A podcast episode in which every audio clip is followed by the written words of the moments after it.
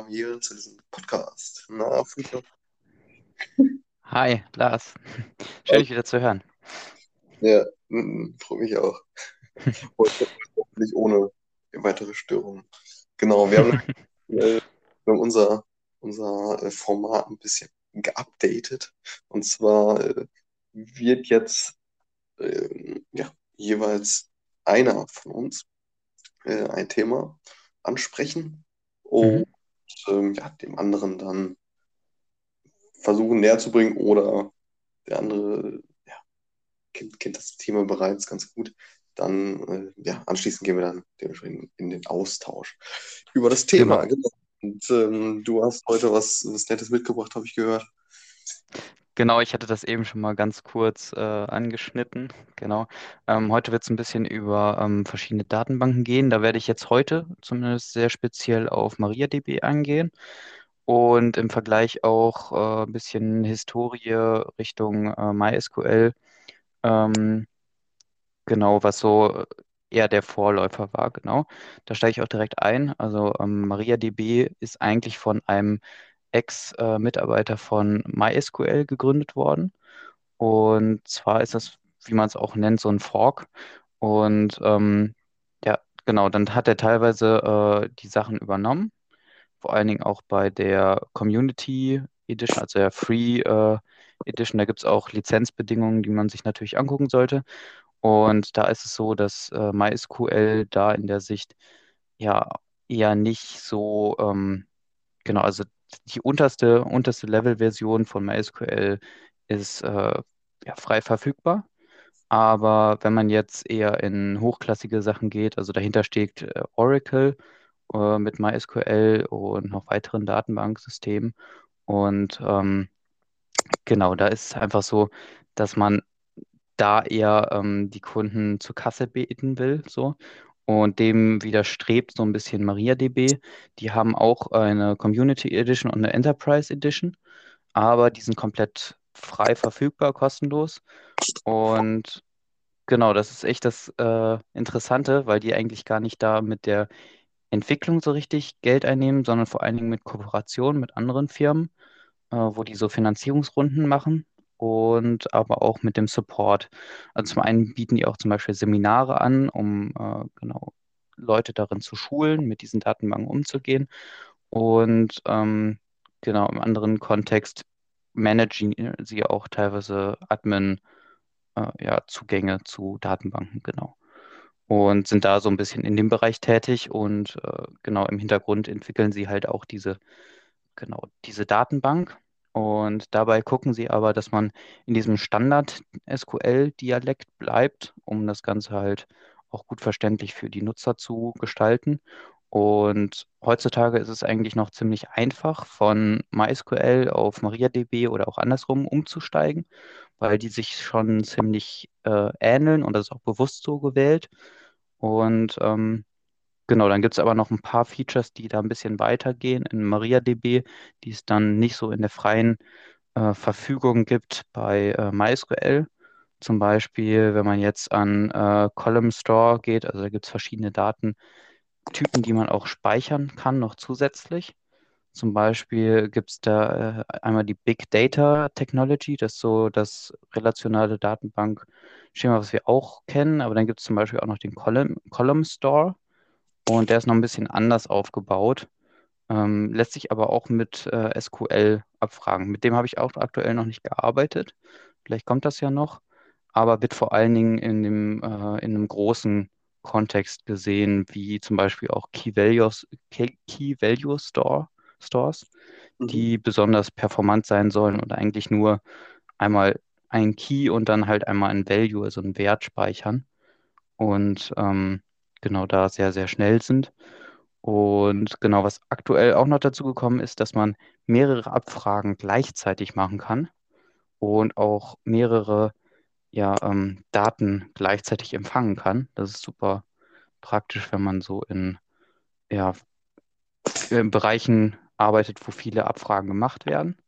Und teilweise haben die auch noch ein bisschen dazu gebaut, um das vor allen Dingen Entwicklern auch einfacher zu machen, bei MariaDB dann einen Anschluss zu finden.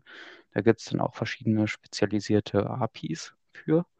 Und ähm, genau, die sind da äh, eher ein bisschen benutzerfreundlicher, aber theoretisch kann man auch einfach eine Applikation, die man hat, sehr, sehr einfach auf MySQL wieder umstellen oder halt eben auf MariaDB. Das ist eigentlich kein großer Unterschied, auch vom SQL her. Die entwickeln sich aktuell so ein bisschen weiter auseinander, weil natürlich jeder auch irgendwie zu, ähm, zum größten Teil auch MySQL so Alleinstellungsmerkmale sich suchen. Mhm. Aber aktuell kann man auch ähm, eigentlich die Daten auch eigentlich direkt exportieren, so wie ich das verstanden habe. Die werden ja auch zum Beispiel in der Inno, InnoDB gespeichert. Und diese Daten, die dann wirklich da auf dem Datenträger liegen, die könnte man auch einfach von MySQL zu MariaDB und andersrum auch verschieben. Genau. Und die können, könnten da in der Theorie mit klarkommen. Genau. Und das finde ich sehr interessant, dass man auf jeden Fall den Weg geht. Also, dass man wirklich sagt, okay, das ist jetzt eine Open Source Variante und trotzdem da so viel Entwicklungsherz und sowas reinsteckt, um äh, genau das halt groß zu machen und auch zur freien Verfügung zu stellen und auch genau so zu, so zu bleiben. Zum Beispiel gibt es auch eine Stiftung, die dafür ins Leben gerufen wurde, damit auch MariaDB Open Source bleibt. Und für mich als Entwickler, also ich habe zu Hause zum Beispiel auch eine MariaDB aufgesetzt. Ich habe aber auch andere Datenbanken, da gibt es ja auch spezialisierte auf bestimmte ja, Aspekte, die man da. Hm. genau, die man, die man da halt äh, irgendwie berücksi- berücksichtigen sollte. Und zum Beispiel MySQL wäre natürlich auch kein Problem. Ich nutze sehr, sehr häufig Docker, weil es sehr angenehm ist, das Ganze aufzusetzen. Und da unterscheidet sich eigentlich MariaDB und äh, MySQL kaum. Allerdings, wenn man dann so ein bisschen mehr Features haben will, auch in der Entwicklung dann oder ähm, genau dann nachher auch im Business-Bereich, ist teilweise MariaDB daher, so wie ich das verstanden habe, eher so eine Wahl, die man mehr in Betracht ziehen will, wenn man vor allen Dingen äh, da Kosten sparen will. Ähm, genau, und halt vielleicht noch ein paar andere Features braucht. Natürlich gibt es da Vor- und Nachteile. Müsste man natürlich nochmal genauer gucken, wo vor, allen Dingen, was sich jetzt geändert hat. Die entwickeln sich ja ein bisschen auseinander. Ähm, genau, was so da die Bullet Points von MySQL sind. Und ähm, genau, dann gibt es natürlich noch andere, aber ich fand die jetzt am einfachsten aufzusetzen. Zum Beispiel habe ich auch mal versucht, eine Oracle DB aufzusetzen. Und da ist man schon als Privatperson sehr ähm, eingeschränkt, weil es da eine feste Lizenzbedingung gibt. Natürlich kann man die zum privaten Gebrauch so frei benutzen, in Anführ Anführungszeichen, aber es ist super schwierig, äh, erstmal dafür die Software zu bekommen für so einen privaten. Da muss man meistens Account erstellen und sowas, um sich sowas runterladen zu können. Und das ist schon, finde ich, für so ein paar Tests oder so schon irgendwie, hm, keine Ahnung, so ein bisschen hinderlich auf jeden Fall. Genau. Und ich nutze zum Beispiel für IoT oder so, nutze ich noch eine InfluxDB. Das ist dann aber eher so eine Timesheet-Datenbank, wo man vor allen Dingen dann zeitgestempelte Daten aufheben will. Ähm, genau, und die ist vor allen Dingen besser anzuschließen an andere Systeme. Und genau deswegen nutze ich in der IoT-Geschichte, nutze ich eher eine andere Datenbank, aber für zum Beispiel vor allen Dingen schulische Sachen benutze ich dann eine Ma MariaDB, zum Beispiel im Unterricht äh, oder in Schulungen oder so, ähm, genau, um einfach Testdatenbanken zu erstellen und äh, genau die dann einmal zu befüllen und dann auch die Commands gut einsehbar zu haben, genau. Aber ich könnte dafür genauso gut auch eine MariaDB, äh, eine MySQL nehmen statt MariaDB. Das macht eigentlich nicht so viel Unterschied. Genau. Und als, äh, als Datenbank-Client nutze ich eigentlich sehr gerne immer die Beaver. Ähm, da gibt es als Schüler oder Student gibt es da so eine, äh, so eine Lizenz für die Enterprise Edition, die ist auch sehr zu empfehlen. Da gibt es nochmal mehr Support für verschiedene Datenbanken, aber MariaDB und MySQL sind auf jeden Fall standardmäßig dabei. Und das ist auch sehr, sehr ober- übersichtlich und man kann sich da gut und schnell eigentlich zu den Datenbanken connecten.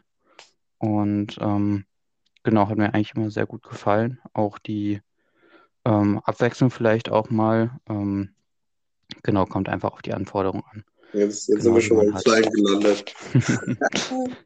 Ja, genau. geil, Also, das, das, das, das äh, ist auf jeden Fall genau dein Thema. Äh, man hört das.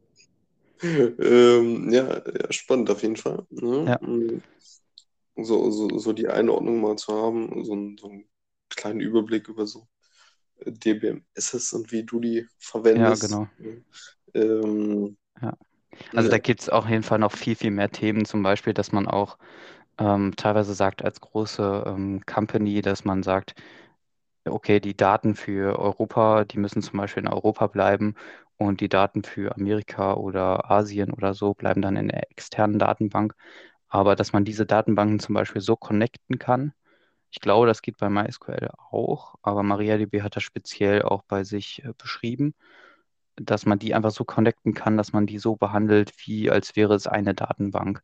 Und dann bleiben die Daten, also die dürfen natürlich von außerhalb Europa nicht so ohne weiteres abgefragt werden, aber theoretisch sind die so äh, logisch verknüpft, dass man über diese, also über die verschiedenen Datenbanken auch eine Abfrage macht, als wäre es eine große.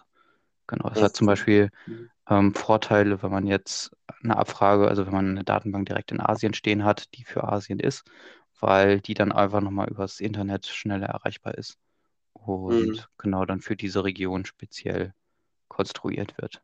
Genau, Mhm. das nochmal als kleiner Boni. Genau. Okay, alles klar. Und ähm, ja, also ich habe ich hab jetzt äh, auch gar nichts dem hinzuzufügen oder äh, zu fragen. Ähm, Mhm. ich denke, das können wir, können wir einfach so stehen lassen, ne?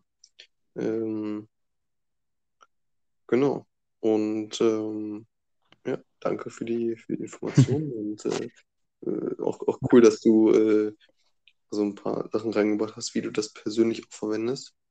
Mhm. Ne? Ist auch, denke ich, ganz, ganz spannend.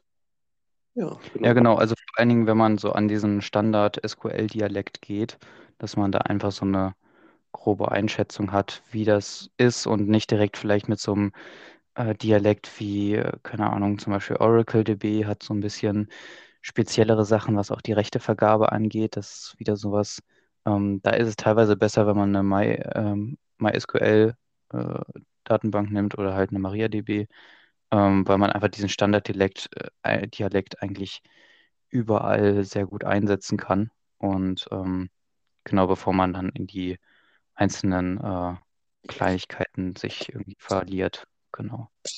Mhm. Kleiner Bonus von diesen beiden Datenbanken auch. Genau. Alles klar. Jo, hat mir auf jeden Fall gefallen, die Folge. Und dann bin ich mal gespannt auf dein Thema morgen. Alles klar. Ich auch. Bis, bis morgen. Ciao, ciao. Bis morgen. Ciao.